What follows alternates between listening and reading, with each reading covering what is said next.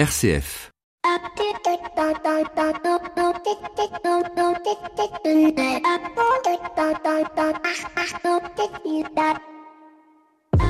Bonjour à toutes et à tous. Les sujets éditoriaux sont nombreux. La chute de Carlos Ghosn, la signature de l'accord de retrait du Royaume-Uni de l'Union Européenne et les Français qui, pour différentes raisons, ont décidé de descendre dans la rue. Les manifestations du mouvement Nous Toutes pour la violence faite aux femmes, les milliers de badauds qui sont partis à la découverte des marchés de Noël qui viennent d'ouvrir leurs portes et les fameux gilets jaunes venus de leur brassière réfléchissante illuminée un samedi d'octobre pluvieux et morose. L'avantage d'avoir un large panel d'amis Facebook allant de l'extrême droite en passant par l'extrême gauche sans oublier l'extrême centre, c'est que l'on peut arriver à se faire une vision à peu près objective. Ce qui est certain et qui transparaît de l'ensemble des contacts sur lesquels tout le monde s'accorde, gouvernement compris, c'est que la France ne va pas très bien et que les moyens mis en place pour arriver à sortir notre pays d'une crise dans laquelle elle s'enfonce de plus en plus semblent n'avoir aucun effet, sinon de venir réduire le pouvoir d'achat, exaspérer les Français, faire monter un sentiment de nationalisme, faisant la part belle aux populistes de tous bords. Alors même qu'au plus près de nous, dans les territoires, existent des solutions cachées qui, mises à grande échelle, pourraient venir impacter de manière positive notre économie et notre société. Leur problématique, elle est simple, elles sont invisibles, sauf peut-être aux yeux aguerris des journalistes chercheurs de solutions, car souvent trop petites, trop expérimentales et surtout n'ayant pas les moyens ou les réseaux pour grandir, se dupliquer et communiquer et ainsi impacter notre société. Mais au-delà de ces oubliés des territoires, ce qu'il faut noter dans les contestations de ce week-end, c'est l'immense paradoxe que nous avons vécu. Que dis-je paradoxe Schizophrénie, avec d'un côté un discours d'une France en paupérisation, d'incapacité à remplir son caddie ou faire son plein d'essence, et de l'autre un Black Friday où l'on se précipite, gilets jaunes, écologistes, hommes et femmes de gauche et de droite et de l'extrême centre, pour acheter d'inutiles objets du quotidien en réponse au principe des obsolescences programmées tant technologiques que psychologiques et que nous n'achèterions certainement pas si nous prenions le temps de nous poser cette simple question en ai-je vraiment besoin? Et comme dirait Pierre Desproges, étonnant non? Bienvenue dans l'écho des solutions. L'écho des solutions. Patrick Longchamp. Allez, bonjour à tous. Très heureux de vous retrouver dans l'écho des solutions. Cette semaine, un écho des solutions qui est consacré au retour sur l'actualité de ce mois avec nos journalistes de solutions. Il y a comme à la comédie française les sociétaires, les pensionnaires et les invités. Et cette semaine, eh bien, la sociétaire, c'est celle qu'on retrouve chaque semaine. Flavie. Bonjour Flavie, vous allez bien? Bonjour Patrick, très bien, merci. En pleine forme? En pleine, forme. en pleine forme. Nous avons nos deux pensionnaires qui viennent de temps en temps nous rejoindre. Caroline Demalet du Figaro. Bonjour Caroline. Bonjour Patrick. Merci beaucoup d'être avec nous. Et puis euh, Antonin Amado de RSE Data News. Bonjour Antonin. Bonjour Patrick, bonjour à tous. Merci donc à, à tous les trois euh, d'être là. Dans quelques instants, nous allons retrouver vos solutions de ce mois-ci. Pêle-mêle, on va parler euh, de la COP, et des utilités des COP. On va arriver bientôt à la COP 24 la semaine prochaine. On essaiera de parler aussi biomimétisme. On se questionnera aussi sur le don et la capacité qu'ont les associations à collecter, à trouver de nouvelles solutions pour collecter. Nos 7 minutes pour changer le monde, elles nous emmèneront à la découverte de Brio, qui est une initiative de quatre écoles nantaises, Audencia, IMT Atlantique Centrale et Oniris sur l'égalité des chances. Et puis enfin, on terminera avec vos bons conseils inspirants euh, pour nous donner une bonne inspiration pour le mois à venir. Eh bien, on petite virgule on commence tout de suite par vos solutions. RCF, l'écho des solutions. Allez, qui commence Antonin? Votre solution de ce mois, vous Pourquoi êtes tombé pas sur quoi? Et je voudrais vous parler de l'investissement socialement responsable. Donc, on commence à parler dans le grand public. Alors, ça a été longtemps euh, l'affaire des, des, financiers et puis euh, des, des, ce qu'on appelle les asset owners et les asset Mhm. managers. C'est en train de devenir grand public. Grosso modo, c'est quoi? C'est sur chacun de vos produits d'épargne aujourd'hui, vous pouvez demander à votre conseiller bah, ce qu'on fait de votre argent. Et le et la manière finalement de, savoir si euh, votre argent est utilisé de manière euh, socialement responsable, c'est d'avoir un label ISR. Alors c'est un label ISR qui est délivré par les pouvoirs publics, qui est pas très exigeant. Objectivement, euh, c'est- C'est-à-dire dire quoi? C'est-à-dire que les banques peuvent un peu faire euh, ce qu'elles voudront derrière ça? Pas vraiment. Il y a, y a quand même, il y a quand même. Je vais pas rentrer trop dans le détail parce que c'est très technique, Technique. mais disons que on peut labelliser beaucoup de produits ISR, mais il en existe encore beaucoup d'autres qui ne le sont pas. Alors choisir entre l'ISR et, et ce qui ne l'est pas, autant choisir l'ISR. C'est Mhm. pas grand chose, ça change pas grand chose à la rentabilité de vos produits Pourtant, ça, existait quand même depuis longtemps, euh, les euh, les, les, les, les, C'est vrai. les fonds éthiques, euh, il y en a, il y en avait de plus en plus. Et là, c'est vraiment un label qui va permettre de, de, de flécher directement? En fait, il y a beaucoup plus de communication qui est faite aujourd'hui sur ces produits-là, et puis euh, avec l'urgence euh, environnementale qui, qui est en train de monter, euh, il y a de plus en plus de produits qui sont proposés au grand public, ce qui n'était pas forcément le cas il y a encore deux ou trois ans. Donc effectivement, il pourrait être plus exigeant ce label ISR, mais il a le mérite d'exister. Et si dans avec ces, produits d'épargne, on peut euh, essayer de, de donner un petit coup de pouce à, des solutions euh, socialement et environnementalement responsables, on, en- on aurait tort de se priver. Voilà, pas- pour permettre à mes petites, euh, mes petites solutions dans les territoires de pouvoir émerger et se dupliquer. Absolument. Voilà. Euh, Caroline, qu'est-ce que vous avez dans votre euh, Eh ben, on est tout à fait en phase avec Pardon. Antonin aujourd'hui parce que justement, moi, je voulais vous parler d'une illustration concrète de l'ISR. Ah. C'est une initiative, en fait, euh, qui a été euh, menée par une euh, start-up française qui s'appelle Lita.co, qui est euh, des, Mhm. une des start-up phares euh, dans, dans l'investissement euh, social et responsable, qui en fait a été euh, sollicitée par les équipes du Vatican pour mener une opération de crowdfunding pour lever des fonds au profit de l'aide aux réfugiés. Et tout ça a été inspiré au départ par une encyclique du pape de 2015, c'est l'encyclique Laudato, Laudato Si. Sur euh, sur l'écologie intégrale voilà, sur euh, sur le thème euh, de la sauvegarde de la maison commune. Là-dessus, euh, deux deux hum, grandes figures de la Silicon Valley l'ont pris au, au pied Homo. au, au mot, voilà, au pied de la lettre, et ont décidé de lancer une initiative dans l'investissement solidaire, de lancer cette plateforme de crowdfunding. L'année dernière, euh, il y a eu euh, euh, cette initiative a été menée, mais ça a été principalement souscrit par des institutionnels. Le pape a dit euh, non, il faut quelque chose de beaucoup plus grand public. J'aimerais que tous les citoyens puissent y adhérer. Donc, il- euh, le Vatican a sollicité euh, cette start-up française Lita.co pour proposer une solution pour qu'il y ait un, un- un Un impact beaucoup plus large et toucher euh, vraiment l'ensemble des citoyens qui peuvent se sentir concernés. Et donc, euh, c'est lita.co, ex impact.com, qui a, qui a proposé cette plateforme de crowdfunding. Et donc, tout le monde peut donner, ne serait-ce que euh, 10 euros. Euh, ce sont des dons. Mhm. c'est pas de l'investissement. c'est ça reste ça voilà. reste Là- ça là, reste du don ça reste du don euh, et, et l'idée c'est effectivement d'aider euh, les réfugiés d'ici euh, Mais on, 2020. on- on voit en effet qu'il y, a- il y a beaucoup beaucoup de solutions qui tournent autour de ça. On a, on a reçu Mm. il y a quelques semaines dans l'éco des solutions Cédrus Partner qui, a travaillé avec Swiss Life et avec SAMU Social et Habitat Humanis pour créer un fonds d'investissement pour financer Mm. l'habitat social en France et le logement social. Comme quoi aujourd'hui on voit on voit de plus en plus s'interpénétrer euh, ces, ces deux euh, euh, ces deux éléments que sont le, le social, les investissements financiers. Vous, Flavie, ça reste dans l'investissement financier ou est-ce que vous nous emmenez complètement ailleurs? Ah non, je vous emmène très très loin de l'investissement Ah. financier. Je vais vous parler de précarité menstruelle. Très bien. Donc on est euh, on n'est pas du tout euh, dans la finance. Non, ma solution du mois qui on est enfin c'est pas c'est pas la mienne, elle est portée par une asso qui s'appelle euh, Règles élémentaires et joli. qui est en train de se de déployer des points de collecte absolument partout, il y en a dans les marchés de Noël, ils viennent de passer un deal avec euh, les parkings Indigo.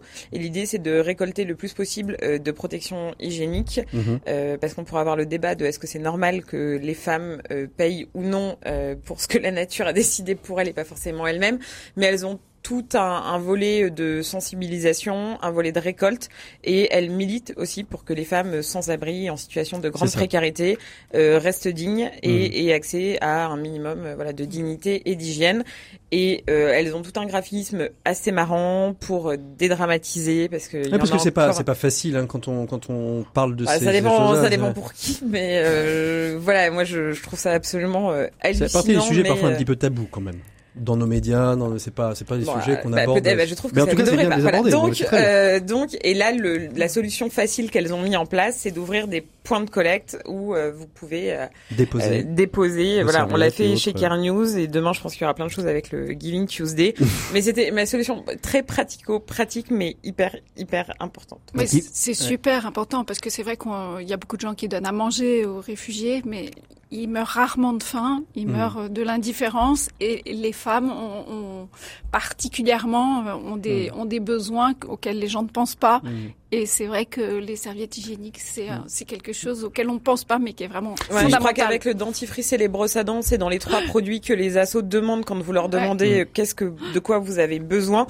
Mais ils ont même réussi, non pas euh, règles élémentaires, mais euh, euh, ADN récolte aussi des protections hygiéniques. Ils ont même réussi à faire une grande collecte de serviettes et de tampons à Société Générale. Donc euh, c'est quand même que le sujet est un peu en train de changer.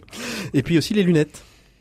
Oui, Parce que- alors oui. parce y a beaucoup de- Mais non mais non mais c'est parce que j'ai- j'ai j'ai un toujours été marqué par les collectes de lunettes pour les, les, les personnes euh, sans abri et de fait euh, beaucoup euh, ne vont pas chez l'opticien et ont des difficultés de lecture et euh, ça peut être une, Ouais, une mais là, c'est beaucoup plus compliqué parce que Là, il faut toutes les corrections, et là, c'est Mais bon, Voilà. au moins, au moins ils ont, ils ils peuvent euh, en avoir une à minima plutôt que de ne rien voir. Merci beaucoup pour toutes ces, solutions. On fait une petite, une petite pause et puis on va commencer par notre premier sujet. On va ouvrir euh, sur, euh, bah, sur la COP puisque dans une semaine s'ouvre la COP 24. L'écho des solutions. Patrick Longchamp. Alors, notre premier sujet, bien évidemment, c'est est-ce que finalement toutes ces COP sont bien utiles? Euh, C'est la 24e. Moi, dans mon imagerie populaire, il y en a deux qui ont marqué euh, l'histoire, celle de Kyoto et celle de Paris. Euh, est-ce que euh, qui était la 21e à Paris, la Kyoto, je ne sais plus. Antonin, vous qui avez eu un historique ou Caroline, euh, c'était la combienième Bah, euh, Kyoto? 19e, 18e Non, en fait, euh, la- Non, la- c'est- Allez-y, allez-y, allez-y. Vas-y, vas-y, vas-y. Antonin. C'est parti. Euh, non, la, la COP 21 a été, a été une COP marquante et puis il y a eu la COP 15 à Copenhague qui avait marqué l'échec euh, des négociations mondiales climatiques, euh, qui a finalement trouvé une espèce de, de, de solution plus ou moins heureuse à Paris il y a trois ans. Le, le, euh, à Kyoto, c'était pas vraiment une COP, c'était un sommet mondial sur le climat euh, qui a donné naissance à, ensuite à ce qu'on a appelé, euh, alors techniquement la CNUC, euh, la, euh, la, en fait le- l'organisme Organisme de qui- l'ONU chargé en fait De la question du lutter climat. con- Oui, de, c'est contre le changement des climatique. Nations Unies sur les Exactement. Alors, d'abord, d'où viennent, d'où viennent ces COP? Elles ont lieu tous les tous les ans. euh, on en entend beaucoup parler pendant le temps de la COP. On les oublie un petit peu pendant le reste de l'année jusqu'à la COP suivante, sauf de temps en temps quand il y a euh, un séisme comme Donald Trump euh, qui revient sur euh, celle précédente où euh, une grande majorité des États avaient signé. C'est c'est quoi l'utilité de, de, de, ces grands sommets annuels et, quelle implication après pour nous euh, dans, dans le quotidien réellement? Bah, ce qu'on peut peut-être déjà dire, c'est qu'est-ce que veut dire COP? COP, ça veut dire Conference of Parties, donc c'est la conférence des parties. Chaque État représente représentant une partie. Donc euh, voilà, ça c'est effectivement on en est à, on arrive à la 24e. Euh, Aujourd'hui, c'est essentiellement des négociations entre États. Euh, on sait que de plus en plus, euh, il y a euh, des d'autres parties prenantes qui participent à ces négociations. Euh, D'abord les territoires, les régions, les villes, euh, mais aussi euh, les entreprises qui se coalisent euh, entre elles. Le secteur privé propose différents types de coalitions pour essayer de, de peser dans le Mhm. bon sens ou dans le mauvais sens d'ailleurs euh, dans, dans ces négociations euh, climatiques. Mais est-ce que c'est une incidence réelle sur la vie euh, citoyenne euh, de, des, des Français aujourd'hui? Non. Peut-être que euh, ça doit être un peu plus marqué aux îles Kiribati, euh, qui menacent d'être d'être submergées, mais pour les Français, Ca- Ca- non. Caroline, vous, vous les avez suivis pendant un certain nombre d'années, ces COP. Qu'est- Qu'est-ce qui se dit? Qu'est-ce qui c'est vraiment de la c'est c'est vraiment un sommet entre États? C'est vraiment un sommet entre États. Euh, les chefs d'État viennent généralement la deuxième semaine. La première semaine, les négociations sont extrêmement techniques. Mhm. Il y a tout un jargon euh, qu'il faut vraiment maîtriser parce que si je vous dis euh, à la COP 24, le groupe euh, AOSIS, partie de l'annexe 2, euh, veut euh, confondre le CLUF et puis euh, euh, au titre des CDM, vous allez rien comprendre. Donc euh, c'est vrai que c'est très hermétique pour le grand public. C'est pour ça que je pense que euh, c'est pas c'est- un rendez-vous très important euh, d'un point de vue euh, diplomatique mais je pense que c'est pas le, le, le bon le bon moyen de communiquer auprès du grand public parce que c'est beaucoup trop technique Mhm. même s'il y a Mais des que- enjeux diplomatiques mais extrêmement importants qui, derrière qui sursaisit Les- des COP après derrière? Qui est-ce qui réutilise euh, ce qui a été dit, ce qui a été échangé pour le mettre en application? Parce que on peut se dire c'est très bien d'avoir un lieu diplomatique où on discute de la question du climat, on se met d'accord sur le fait qu'il faut euh, il faut changer les Oui, choses, mais après des- il faut pouvoir. On, on euh, prend des décisions, par exemple, euh, chaque État membre, chaque partie, donc euh, euh, au protocole de Kyoto doit proposer ses objectifs, les INDC, mhm. dire voilà mes objectifs, c'est moins temps d'ici 2020. Et, et alors donc il y a un certain nombre d'États qui se sont engagés dans un processus contraignant, ce qui est le protocole de mhm. Kyoto, c'est sa raison d'être. D'autres, comme les États-Unis, qui refusent ce processus. À partir du moment où on est dans un processus contraignant, on accepte la règle du jeu et les sanctions si on Parce que si on joue pas le jeu. Et le problème c'est qu'il n'y a pas de sanctions aujourd'hui. Alors c'est ça c'est juridiquement c'est supposé être juridiquement contraignant sauf que si euh, un pays si un pays décide euh, de, de sortir euh, de la COP ou de rester euh, dans euh, dans l'accord de Paris mais de ne pas appliquer les dispositions de l'accord de Paris, il n'y a, y a, aucune sanction d'aucune sorte en l'occurrence, à mm. part ce qu'on appelle aujourd'hui, mais de manière générale, le, le, le, name and shame.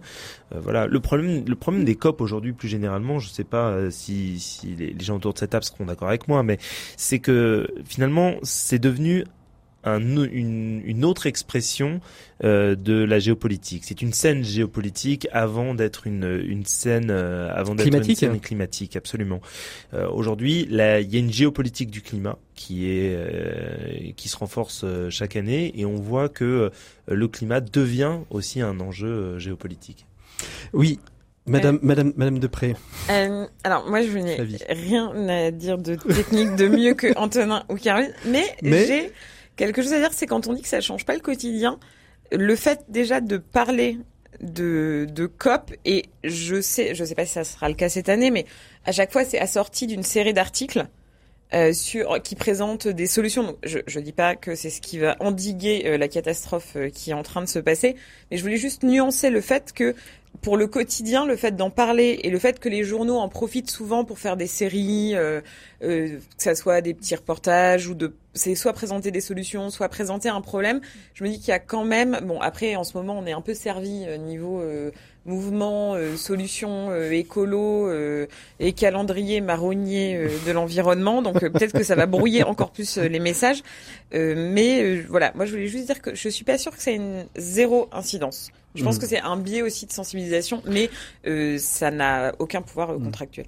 La, la, la question, c'est qu'il y a quelque temps aussi, euh, je crois que c'est au moment de la COP 21, je crois, les jusque-là c'était des conversations et des, des dialogues euh, entre entre entre États. On a fait rentrer la société civile aussi euh, dans, dans cette. C'était important que cette société civile elle puisse être représentée dans dans ce dans ce tour de table climatique. Bah, c'était déjà le cas avant la COP 21, même si le mouvement s'est accéléré.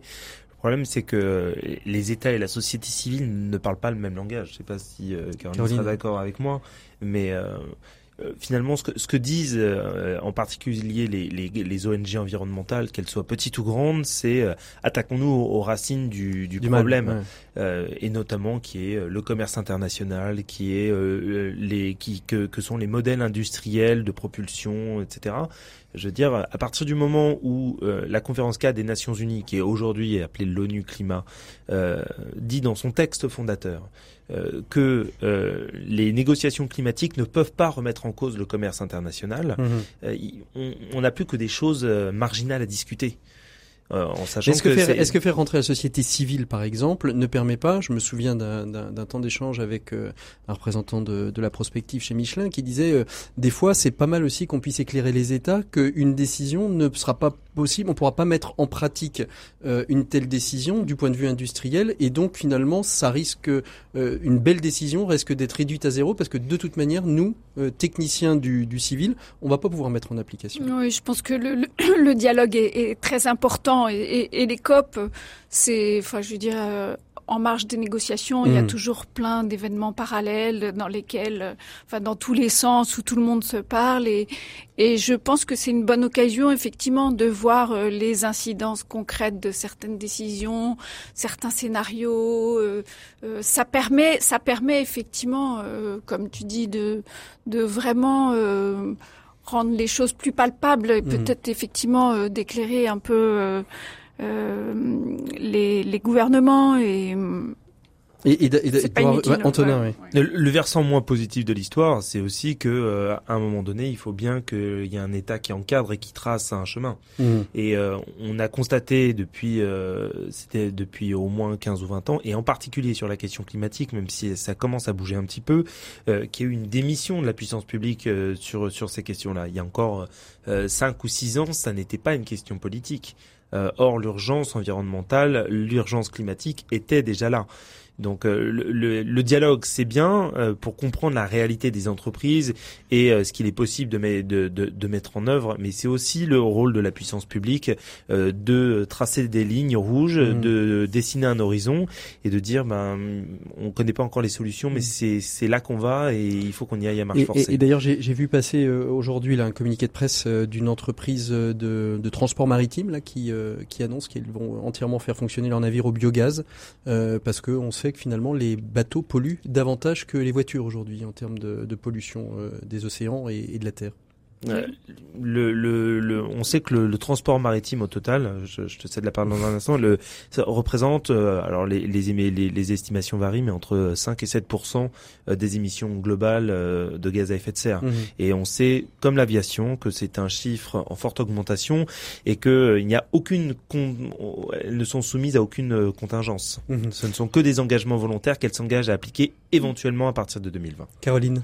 Donc je voulais juste mentionner le l'aviation civile qui justement, euh, oui, qui est pas comptabilisée non plus dans les émissions de gaz à effet de serre, ce qui est aberrant. Mhm. Donc euh, après, il y a aussi euh, des initiatives volontaires, même s'il n'y a rien de contraignant, il y a énormément d'entreprises, d'associations, de collectivités locales qui prennent des initiatives, qui se fixent des objectifs qui peuvent être beaucoup plus ambitieux que les objectifs d'un État. Mmh. C'est quoi l'enjeu de la COP 24 Alors euh, Caroline, vous vous suivez plus trop euh, l'actualité des COP, mais Antonin, vous vous regardez ça un petit peu plus près. C'est quoi Ça va être quoi l'enjeu? On, La COP 21, c'était euh, se mettre d'accord sur une, un, pourcentage de, de, réduction des gaz à effet de serre. Si j'ai bien compris, la, la, la, la suivante, qui était l'année dernière, c'était de travailler plutôt techniquement sur qu'est-ce qu'on va pouvoir faire concrètement pour pouvoir permettre cela. Aujourd'hui, la COP 24, ça va être quoi? Moi, je vois trois enjeux sur cette COP 24 la première, euh, c'est assez technique, c'est juridique, c'est-à-dire que entre euh, la COP 21 euh, qui a eu lieu il y a trois ans et puis son application en 2020, il y avait tout un processus juridique à mettre en place et à définir pour que l'accord de Paris puisse être appliqué effectivement. Donc il va falloir aussi progresser sur sur ces points-là. comme disait le Caroline, comme, comme le disait Caroline tout à l'heure, il y a un certain nombre de points très techniques mais qui sont importants pour les États, en particulier les pays les plus exposés au réchauffement climatique euh, sur la compensation euh, et le financement de l'adaptation au changement climatique euh, qui, mhm. qui, vont être négociés. Donc il y a, y a d'abord une affaire de gros sous. Deuxièmement, ça va être essayer de garder le, plus d'États possible euh, dans, dans, dans, l'accord de Paris. On, on, sait que Donald Trump a annoncé la sortie des États-Unis. Et, juridiquement, juridiquement, les États-Unis ne sont pas encore sortis. Mhm. Donc peut-être que si un changement de présidence aux États-Unis dans, dans, deux ans, on, on aura peut-être la chance d'en parler. Euh, mais on sait qu'il a entraîné euh, d'autres pays. Bolsonaro a annoncé sa volonté. Euh, Bolsonaro, le nouveau président d'extrême droite au Brésil, a annoncé sa sa volonté de de, sortir, de sortir, Et plus grave encore, il a annoncé qu'il voulait favoriser l'agro-business qui qui déforeste massivement l'Amazonie, qui est un qui est un puits de carbone. Mmh. Donc ça, c'est le c'est le, le deuxième enjeu. Et puis le troisième enjeu, ça va être de voir si l'Europe va être capable de parler d'une seule voix. L'Europe a perdu son leadership depuis la COP 21 euh, sur les négociations climatiques au profit d'un axe euh, Pékin-Washington. Euh, cet axe-là s'est désagrégé. Sans l'axe Pékin-Washington en 2015, il n'y a pas d'accord de Paris. Mmh. Et euh, la France avait magnifiquement joué, notamment sous la sous la houlette de Laurence Tubiana, euh, le, le, le, rôle d'intermédiaire. Mais cet axe-là s'est désagrégé. Les Chinois se sont retrouvés en première ligne, un leader qui construit massivement euh, des entreprises, des usines à, charbon qui sont ultra polluantes. Euh, il va falloir que le, d'urgence que l'Europe reprenne, reprenne le et pourtant, on dit, on dit que la Chine a, été celle qui a quand même, euh, qui alors qui est le pays qui est peut-être le plus polluant, mais celle qui aujourd'hui est celle qui est aussi le plus soucieuse de, de son de son environnement. Parce que ça devient un enjeu social. On estime qu'il y a plus de, de 1000, euh, de 1000 euh, jacqueries. Aujourd'hui, il n'y a mhm. pas d'autre mot pour, pour les définir. Euh, par an en Chine, euh, qui sont liées à des questions de pollution et d'environnement. Donc, pour une plein de gilets jaunes. bah, oui, ils sont des, gilets verts, des gilets et verts. Puis, sont des, et puis ça se passe aussi, ça se passe dans la violence. Hein. C'est, c'est pas des, c'est pas des manifestations calmes en l'occurrence. Donc, ça devient un enjeu pour le pouvoir. Caroline? Et il y a des Chinois qui quittent le pays parce que la pollution devient insupportable. Ah oui. Ah oui. Ah oui Aujourd'hui, il y a des migrations. Alors ça, c'est l'autre, c'est l'autre question. Ça va être le, la, fameuse question dont on n'ose pas trop, trop, trop toujours parler, qui sont les migrations climatiques. C'est-à-dire qu'avant, il y avait, on, on, migrait pour des raisons économiques, voire des, des raisons euh, politiques. Aujourd'hui, on migre parce que on ne peut plus vivre dans son pays.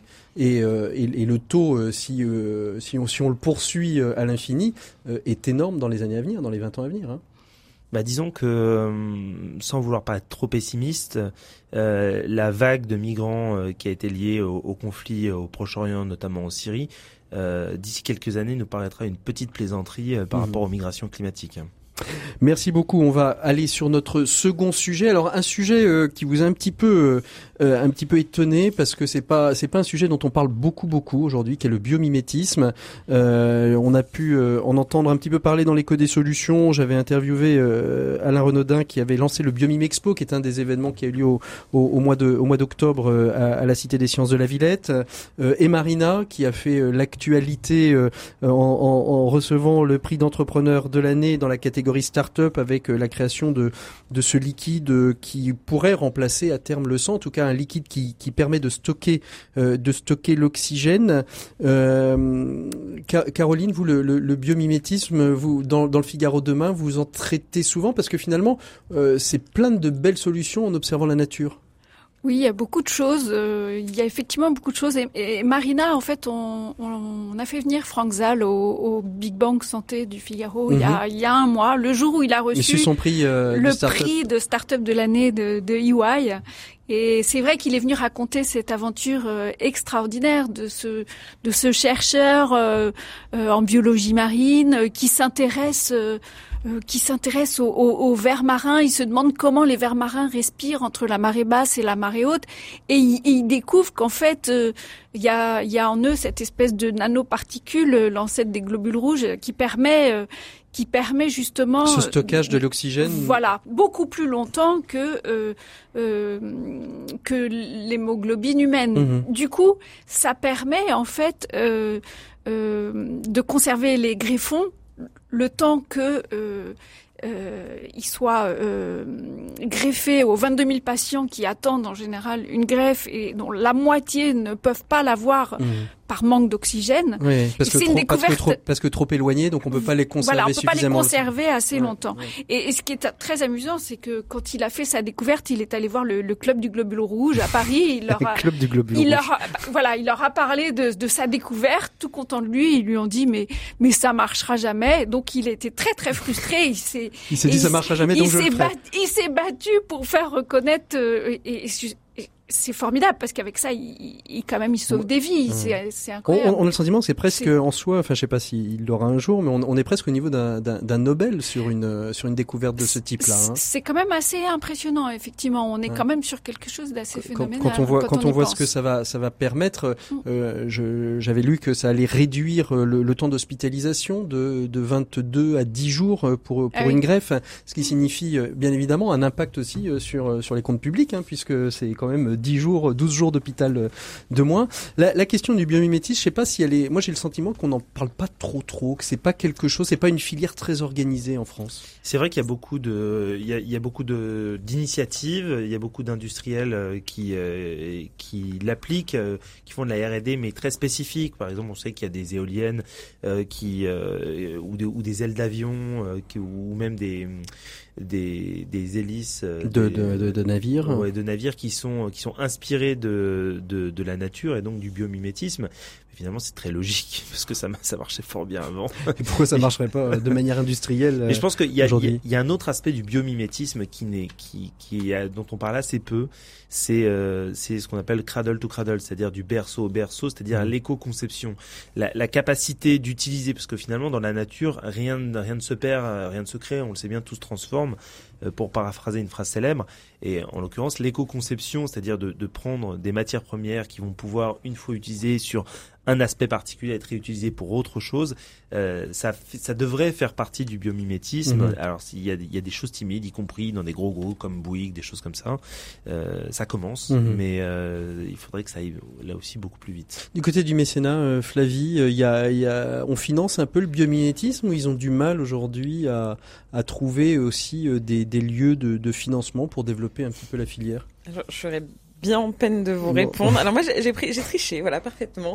J'ai pris un biais. C'est bien. euh, avec euh, l'aide de, de, de Hacker Team, c'est de vous parler du biomimétisme via la permaculture, Mhm. qui en est une des formes. Parce qu'en fait, en cherchant le lien entre entreprise, asso et biomimétisme, euh, je suis arrivée à la permaculture, qui est ce que j'ai trouvé en, je sais pas comment on dit, en département de biomimétisme de plus financé par les entreprises. Euh, Il y a des choses assez logiques. Euh, par exemple, Léa Nature a des très gros budgets. Euh, pas que dédiée à la permaculture, mais sur ces sujets-là. Mais c'est une entreprise engagée. Elle fait euh, le 1% pour la planète. Je crois qu'elle est Bicorp. Et je pense aussi que c'est lié à leur cœur de métier. Euh, Il y a Truffaut euh, qui donc fait du mécénat sur les jardins. Et après, il y a des choses, euh, par exemple la fondation Raja Mhm. euh, et euh, Raja, la fondation Raja, c'est les emballages.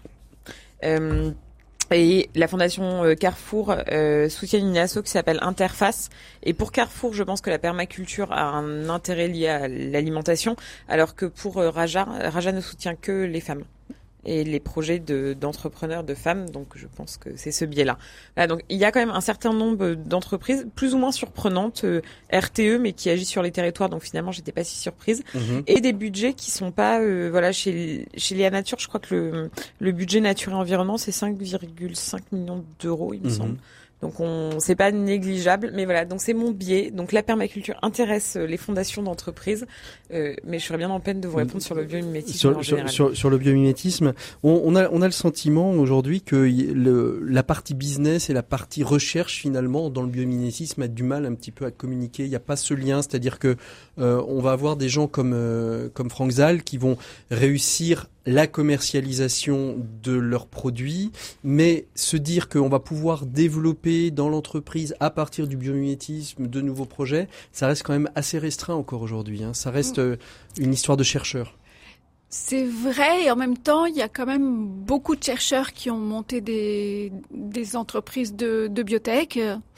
Donc, et puis dans l'entreprise, il y a aussi beaucoup de projets qui sont inspirés du biomimétisme. Par exemple, euh, bah, les TGV, Mhm. tout simplement, le fuselage du TGV est inspiré euh, du crâne du Martin pêcheur euh, qui qui, Ah, qui rentre pas. dans l'eau à 200 km heure. Ouais. C'est- C'était vraiment la source d'inspiration.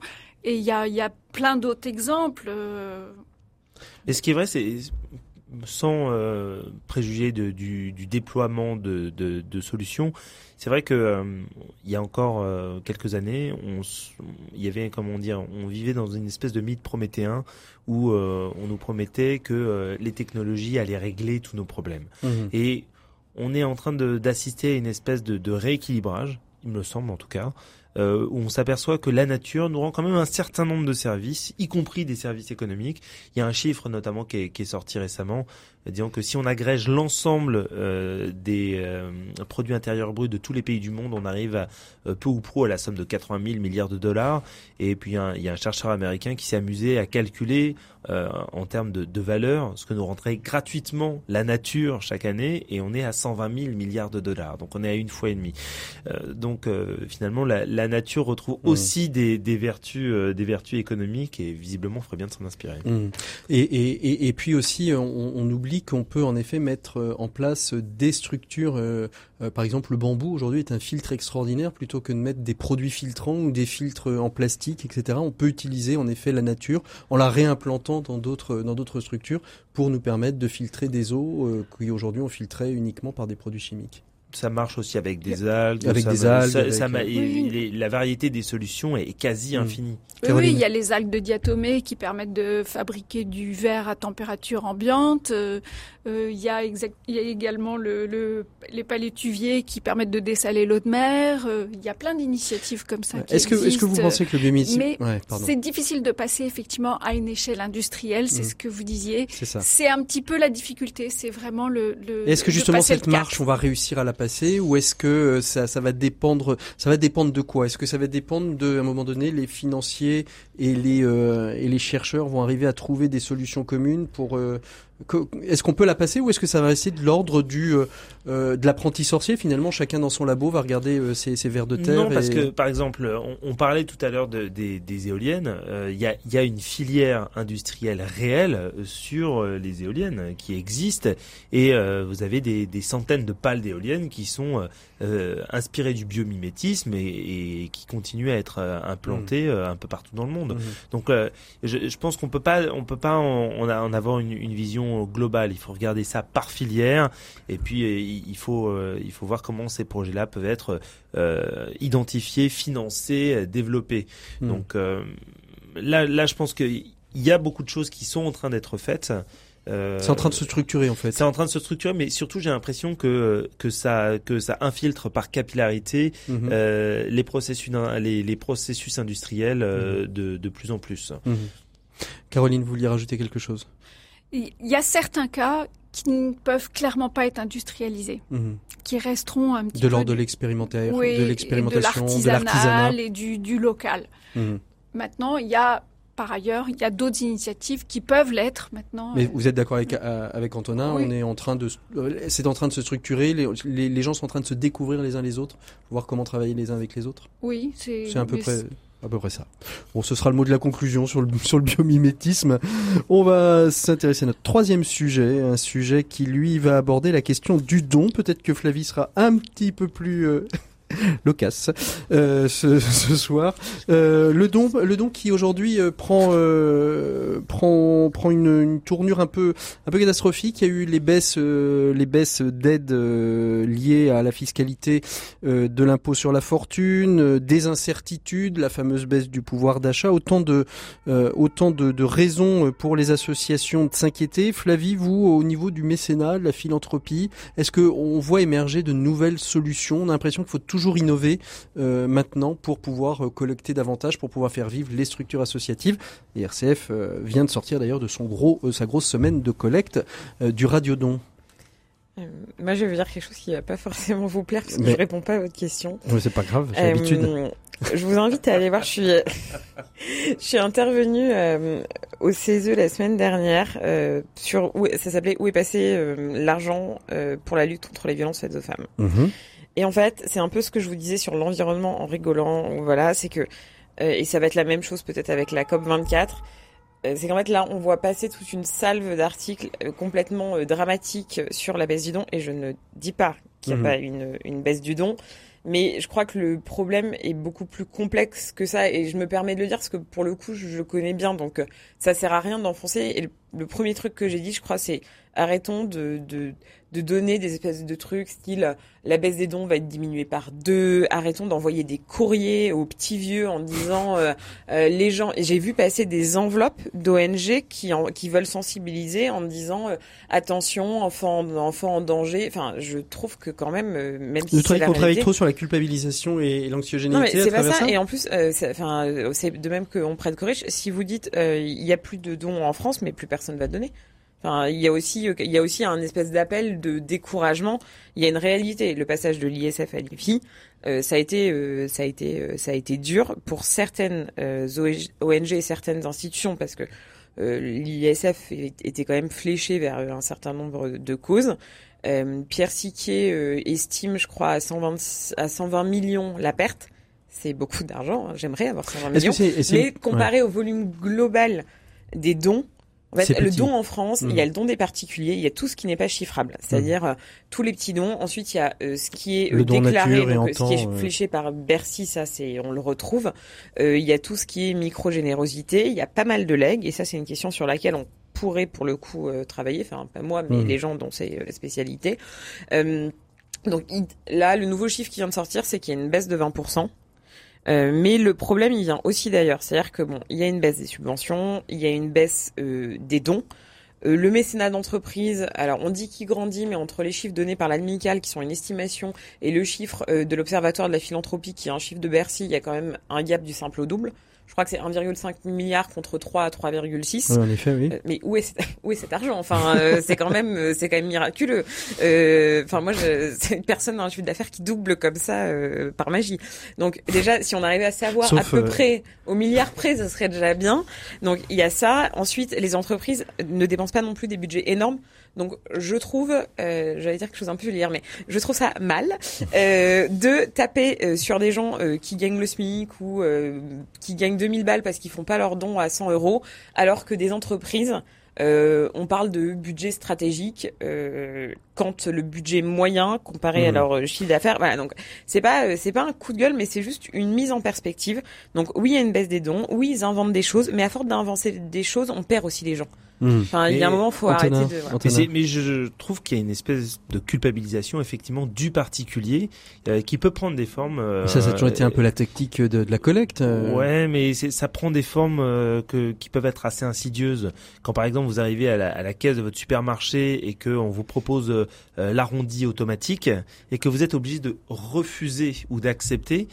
Euh, on pourrait vous, vous, le proposer, mais là, euh, si vous êtes, euh, si vous n'avez pas envie, parce que vous avez le droit de pas avoir envie, mmh. ou que vous ne pouvez pas, et il y a mm. quand même une, une forme de, de, de, de, contrainte ou en tout cas de, mm. presque de presque de charge mentale euh, mm. là-dessus que je trouve contre-productive.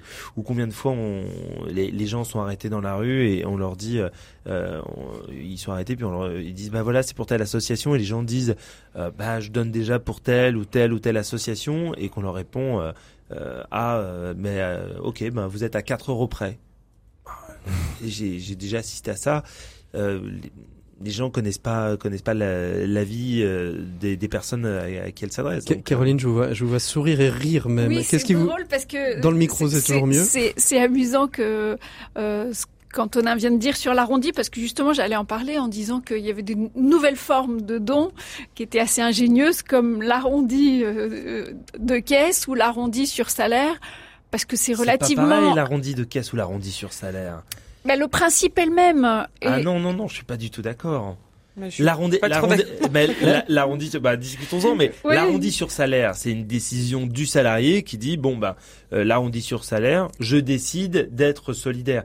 Là, vous, vous, hmm. allez acheter votre votre bouteille de jus de fruits euh, et, et, les cornflakes pour les enfants, et puis on vous on vous impose quasiment de facto quelque chose. C'est pas du tout la même chose. Vous dites oui ou non Bah c'est quand même subi plutôt que choisi en l'occurrence. Je, je, trouve qu'il y a une, une forme oui, de... je pense qu'en ça dépend comment c'est vécu quand tu vas. Je sais pas, en fait, mm. l'arrondi, euh, il y a plusieurs boîtes qui font de l'arrondi et elles ont des méthodes de présentation différentes. Euh, je sais pas, chez Sephora et chez Maison du Monde, euh, c'est euh, Microdon. Euh, il y a un rien c'est tout qui est à la Fnac chez Darty et qui a décroché quelque chose récemment. Là, oui, et, SNCF. Euh, il y a EO, ils sont plusieurs. Et en fait, il y a un vocabulaire et quelque chose qui va avec. Et je pense que ça dépend beaucoup comment c'est présenté. Mais quand tu vas chez Nature et Découverte acheter euh, le cadeau d'anniversaire de ton enfant, je pense que tu as peut-être le temps et peut-être que tu es plus apte effectivement que si tu vas juste acheter euh, un, une brique de jus d'orange. Euh. Non, puis je, je, pense je pense aussi que quand euh, on est sur l'arrondi sur salaire, c'est une décision d'entreprise proposée par l'entreprise, on a le temps de réfléchir quelles sont quelles sont les associations qu'on va qu'on va aider, si on a la possibilité de proposer des associations parce que c'est une décision interne, je pense qu'il y a ça. Quand en effet, je, je rejoins en, tout cas Antonin sur la sur la deuxième la deuxième chose, c'est quand on arrive à la caisse, on peut ne pas être en accord avec l'association qu'on nous propose. On peut ne pas avoir envie parce que on a déjà donné euh, cette euh, et quelque part on nous fait euh, de la même manière on nous fait culpabiliser sur le fait de refuser quasiment en public, c'est-à-dire avec les gens qui sont devant, les gens qui sont derrière, de ne pas aider son prochain. Et, en effet il y a quelque chose qui est un peu plus violent. Enfin, et puis et puis il faut faire confiance à l'entreprise qui collecte le don. Et est-ce que j'ai confiance en Carrefour, Franprix ou Monoprix pour collecter des dons?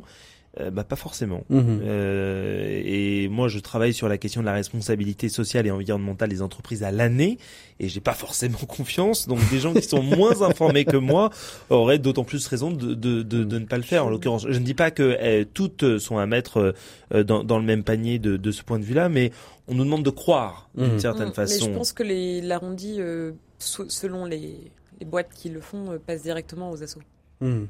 Et est-ce qu'il y a beaucoup de solutions Ça n'explique, euh, pardonne-moi Flavie, mais ça n'est expliqué nulle part. Encore Ah non, le- non, mais encore du coup, faut-il je te le donne savoir. l'explication. Ah mais je, je- je je- suis, je suis ravi de le savoir, mais alors ça, ça n'est expliqué absolument nulle mais part. sur la question des dons, juste pour revenir, parce qu'il y a les, les nouvelles formes, mais en fait, ce que je pense, c'est que ça, on manque cruellement quand même de d'explications. Enfin, nous, on le connaît parce que c'est notre Mhm. boulot, mais sur qu'est-ce qui va se passer avec le prélèvement à la, À la source, source. et qu'est-ce qui s'est passé. Bon, l'ISF Ça- concerne ça- pas tout le monde. Parce que ça aussi, ça a été une des sources de, de, de, de limitation du don, c'est qu'on ne savait pas comment aujourd'hui. Moi, je, j'ai- c'est des, des personnes m'ont dit, j'ai retenu mon don parce que moi, je veux pas faire d'une avance de trésorerie euh, pour le pour le trésor public, quoi. Donc ça aussi, ça a limité Non, non, aussi la, la ont- capacité à donner cette année en tout mais cas. Après, enfin, en plus que le fait que euh, l'action des dons, c'est toujours la fin de l'année. C'est le marronnier, tout le monde y va et on siphonne euh, avant les impôts et voilà. Et en fait, là, le fait qu'il y ait les gilets jaunes, euh, tous les trucs sur l'environnement, mais je sais pas si, si vous voyez le les 15 les 15 mouvements qui tous les jours nous postent des trucs sur Facebook, sur Instagram pour l'environnement. Moi, j'ai pas très envie de sortir mon carnet de chèques après avoir été nourri de messages comme ça toute la journée. hein. Allez, dernière chose parce qu'après, je vais vous limiter dans le dans le temps des des, Et puis la- des la- conseils. La question du don aussi pose aussi la question du, du financement public, Mhm. euh, notamment d'un certain nombre d'associations qui sont d'utilité publique et ce, débat, ce, ce débat-là, il, il est pas tranché, mais il est de plus en plus prégnant. Merci beaucoup à, tous les trois pour euh, tous vos éclairages sur nos, trois sujets. On retrouve tout de suite nos 7 minutes pour changer le monde. Il s'agit euh, d'Hélène Casabatian qui est chargée de mission à Brio. Brio, c'est une initiative de quatre écoles nantaises, Audencia, IMT Atlantique, Centrale et Oniris, qui euh, se sont regroupées pour aider euh, des jeunes qui pourraient ne pas aller vers ces filières-là à y aller. Et on les retrouve tout de suite. C'est nos 7 minutes pour changer le monde. 7 minutes pour changer le monde. L'écho des solutions. Bonjour euh, donc Hélène Kouzoubachian, merci beaucoup d'être avec nous. Va parler de Brio. Euh, Brio, il y a un film qui est sorti d'ailleurs euh, sur euh, un concours d'éloquence qui s'est appelé Brio, mais vous, euh, c'est vous représentez finalement une fédération de quatre écoles que sont euh, Audencia, euh, les mines, Centrale et j'en oublie une Polytech? Alors non, c'est les mines qui sont devenues maintenant IMT Atlantique depuis un peu plus d'un an. Euh, Oniris, Centrale et Audencia. et Audencia. Donc Brio, c'est un parcours pour l'égalité des chances, pour permettre à des jeunes qui peut-être n'auraient pas fait un parcours euh, en université supérieure et en grandes écoles de pouvoir le faire? Exactement. Donc euh, Brio a été lancé en 2006. Donc au tout départ, c'était Audencia et Centrale euh, qui euh, étaient à l'initiative du projet, avec notamment des jeunes étudiants de ces écoles qui s'étaient rendus compte qu'il y avait peu de mixité au sein de leur école Mhm, et qui ont eu envie de s'emparer euh, bah, de dispositifs qui se mettaient en place au plan national mhm. avec une vraie volonté euh, des pouvoirs publics de lutter contre l'inéquité dans l'enseignement supérieur. Mhm. Parce qu'il y avait un constat et qui est toujours réel Et aujourd'hui. toujours réel aujourd'hui. Alors justement ça c'était le déclic en 2006, hein, maintenant ça Oui. fait presque 12 ans, c'était peut-être la douzième promotion euh, cette année euh, qui euh, euh, qui est rentrée dans, dans ce cursus. Alors comment comment ça s'est euh, comment ça se passe Brio? Comment on, on- on rentre à Brio? Comment on est repéré? Quel est le parcours? Donc Brio, nous on est en partenariat avec euh, 13 lycées de Nantes Métropole, euh, dans lequel on a des référents, des professeurs référents, on en a deux par lycée, qui travaillent avec les équipes éducatives pour identifier les élèves qui pourraient intégrer le dispositif. Donc euh, une fois qu'ils ont identifié, il y a une présentation du dispositif qui est faite par euh, les tutorés de l'année d'avant, qui sont encore dans le lycée en terminale, et des tuteurs euh, des quatre grandes écoles qui viennent expliquer comment ça se passe au sein de Brio, leur donner envie. Mhm. Et à partir de là, les lycéens de première peuvent décider de candidater au sein du dispositif. Mhm. Donc ça, c'est quelque chose qui se fait entre octobre et novembre. Donc là, la nouvelle promo est en train de candidater. On est en train de recevoir les dossiers de candidature. Et après, nous, euh, avant Noël, on va tous les rencontrer en entretien.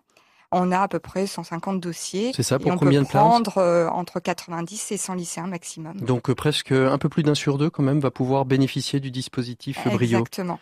Alors, ils candidatent. Une fois qu'ils sont sélectionnés, qu'est-ce qui va se passer pour euh, pour ces sélectionnés, pour ces heureux euh, ces heureux euh, ces heureux étudiants qui vont pouvoir bénéficier du dispositif Brio? Donc, ce qui les attend, c'est euh, au mois de janvier, c'est la grande cérémonie de lancement, donc euh, qui aura lieu le 19 janvier l'année prochaine à Audencia. Et euh, une fois euh, cette cérémonie euh, faite, ils vont venir en atelier à peu près deux fois par mois. Ils vont être regroupés par groupe de six lycéens qui viennent donc de toutes les filières confondues, en général, technologique, professionnel. Donc on les mixe, on mixe les lycées et ils vont être tutorés par deux étudiants. Donc pareil, les étudiants, on les mixe, ils viennent de deux écoles différentes.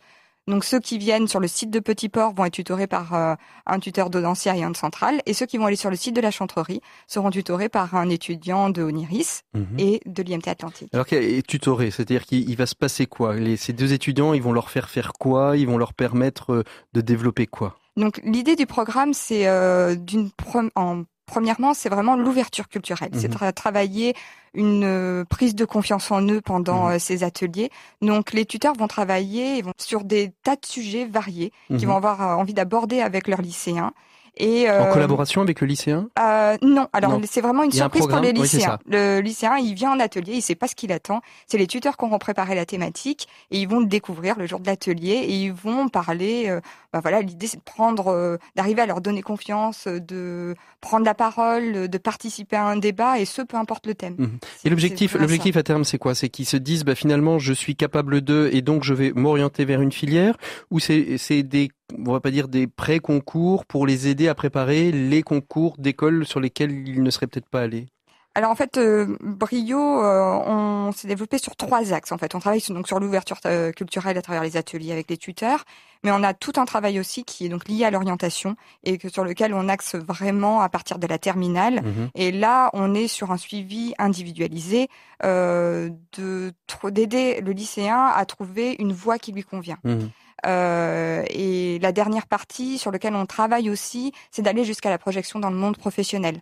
Pour être bien sûr aussi qu'il y a une concordance entre l'idée qu'ils se font euh, d'un métier et de la manière dont on y arrive au niveau des études supérieures et la réalité du métier.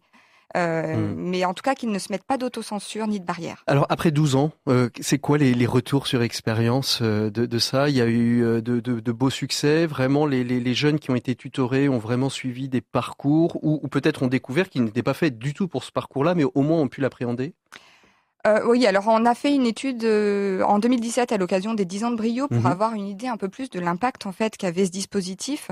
Et euh, pour nous, ça a été vraiment euh, très encourageant en fait d'avoir ce retour des anciens tutorés euh, et de savoir ce qu'ils devenaient. Donc, ce qu'on a pu constater, c'est qu'il y avait d'une part euh, un premier constat, c'était de se rendre compte que même ceux qui avaient fait un premier choix qui n'avait pas été le bon, ils avaient été en mesure de rebondir. Donc cette capacité à savoir euh, Ah, que ouais. Il n'y avait pas de fatalité. il n'y avait qu'on pas de pouvait- ouais. fatalité. Et euh, en plus, on constate aussi qu'on a quand même un taux inférieur de gens qui ont eu à se réorienter suite à Brio, parce que je pense qu'ils ont fait des choix en ayant mieux accès à l'information et donc euh, on fait des choix plus cohérents. Donc on a un taux d'échec à la fin de, de la première année qui est inférieur au niveau national. Mhm.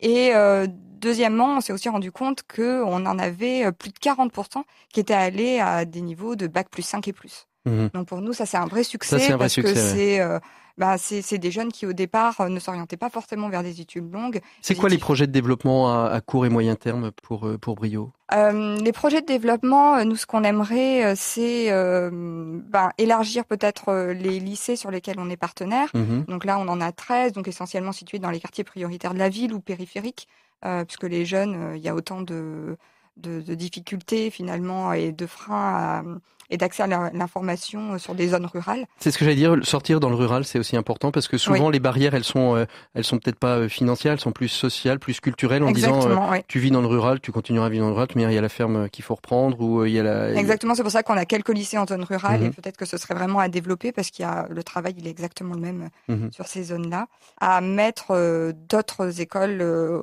à côté des quatre qui soutiennent déjà ce dispositif euh, euh, avec des profils encore différents. euh. Et juste pour terminer, il y a des tuteurs, qui, qui- des tutorés qui, ont, qui sont devenus tuteurs dans le dispositif? Oui, on en a plusieurs. Euh, on en a plusieurs. On a régulièrement. Alors, ce qui est vraiment chouette pour nous, euh, c'est de voir un ancien tutoré, effectivement, Mhm. qui qui a intégré une école et puis qui a envie de s'engager parce qu'il a envie de donner ce retour-là. Mhm. Et ça, euh, ben, généralement, tous ceux qui rentrent dans une des quatre écoles euh, viennent deviennent tuteurs. Donc, c'est pas tous les ans, C'est pas tous les ans, mais, on en a ça- quand même régulièrement. oui. Merci beaucoup euh, Hélène Casabachian. On se retrouve nous la semaine prochaine pour un prochain invité des 7 minutes pour changer le monde et on retrouve tout de suite nos invités pour leurs solutions inspirantes. Euh, Allez, c'est parti. RCF, l'écho des solutions. Que dis-je les solutions, les conseils inspirants, les bons conseils de sortie, de livres, d'expo. Vous commencez Flavie, c'est pour vous. C'est pour moi. Oui, Euh, en 2 minutes 30 bien évidemment. Enfin, en moins de 2030 En moins de pour que 2030. Caroline puisse Euh, parler. c'est un resto qui s'appelle Dans le Noir. Oui. Il y en a plusieurs. J'ai découvert ça la semaine dernière. Donc le principe, c'est que vous êtes Dans le noir. dans le noir. Voilà. Et euh, je conseille à tout le monde d'y aller parce que moi, je pensais que j'allais avoir deux angoisses. Une, c'est d'avoir peur d'être enfermé parce que Mhm. non, j'ai pas peur du noir. Mais on peut avoir peur du noir et d'avoir des sensations de vertige parce qu'on est vraiment dans le noir pendant une heure à une heure et demie. Et euh, la deuxième, c'était que je savais pas trop ce que j'allais manger. Et en fait, ce que assez rapidement, parce que les, les serveurs sont des guides, en fait, et les comment dire, le pouvoir s'inverse parce qu'ils sont beaucoup plus doués que Que vous. nous. Bah oui. Et euh, il y a une relation de confiance qui se crée et avec le guide. Le mien s'appelait Yamen et j'aimerais beaucoup l'inviter à un plateau parce que je l'ai trouvé génial. On sera peut-être à Et 7 le- minutes pour le changer le monde alors. Est-ce que c'est bon? Oui, c'est bon. Ah bah Mm. voilà. Voilà, et c'est bon, le vin est bon même si c'est difficile à verser et surtout il y a un rapport avec les voisins. Je trouve qui se crée, c'est-à-dire que vous vous mettez à partager la conversation de votre voisin avec beaucoup d'indiscrétion, mais ça reste, euh, enfin c'est plutôt sympathique indiscret. Donc, euh, vous nous conseillez d'aller manger dans le noir. Oui, et ils ont aussi un atelier de cocktails et de parfums et j'ai très envie d'avoir ça pour Noël. Merci. c'est bon, c'est passé. Et Vous, alors à propos de Noël justement, euh, Caroline, qu'est-ce que vous avez à nous proposer? Alors moi, je vous propose d'aller faire un tour ce week-end à la fête de l'obsolescence déprogrammée Déprogrammée. et non pas l'obsolescence programmée. Si vous voulez acheter des cadeaux de Noël durables et que vous n'allez pas jeter au bout d'un an, euh, allez y faire un tour. C'est organisé par la recyclerie sportive et le secret. C'est Et- un marché de Noël Place Monge et il y a également sera qui le fait un pop store. Ce sera le mot de la fin. Merci beaucoup, Caroline. Désolé, Antonin, vous ne parlerez pas, euh, mais vous avez beaucoup parlé. On se retrouve la semaine prochaine. On parlera, eh ben, on parlera de solutions de management pour euh, gérer les surdoués dans les entreprises.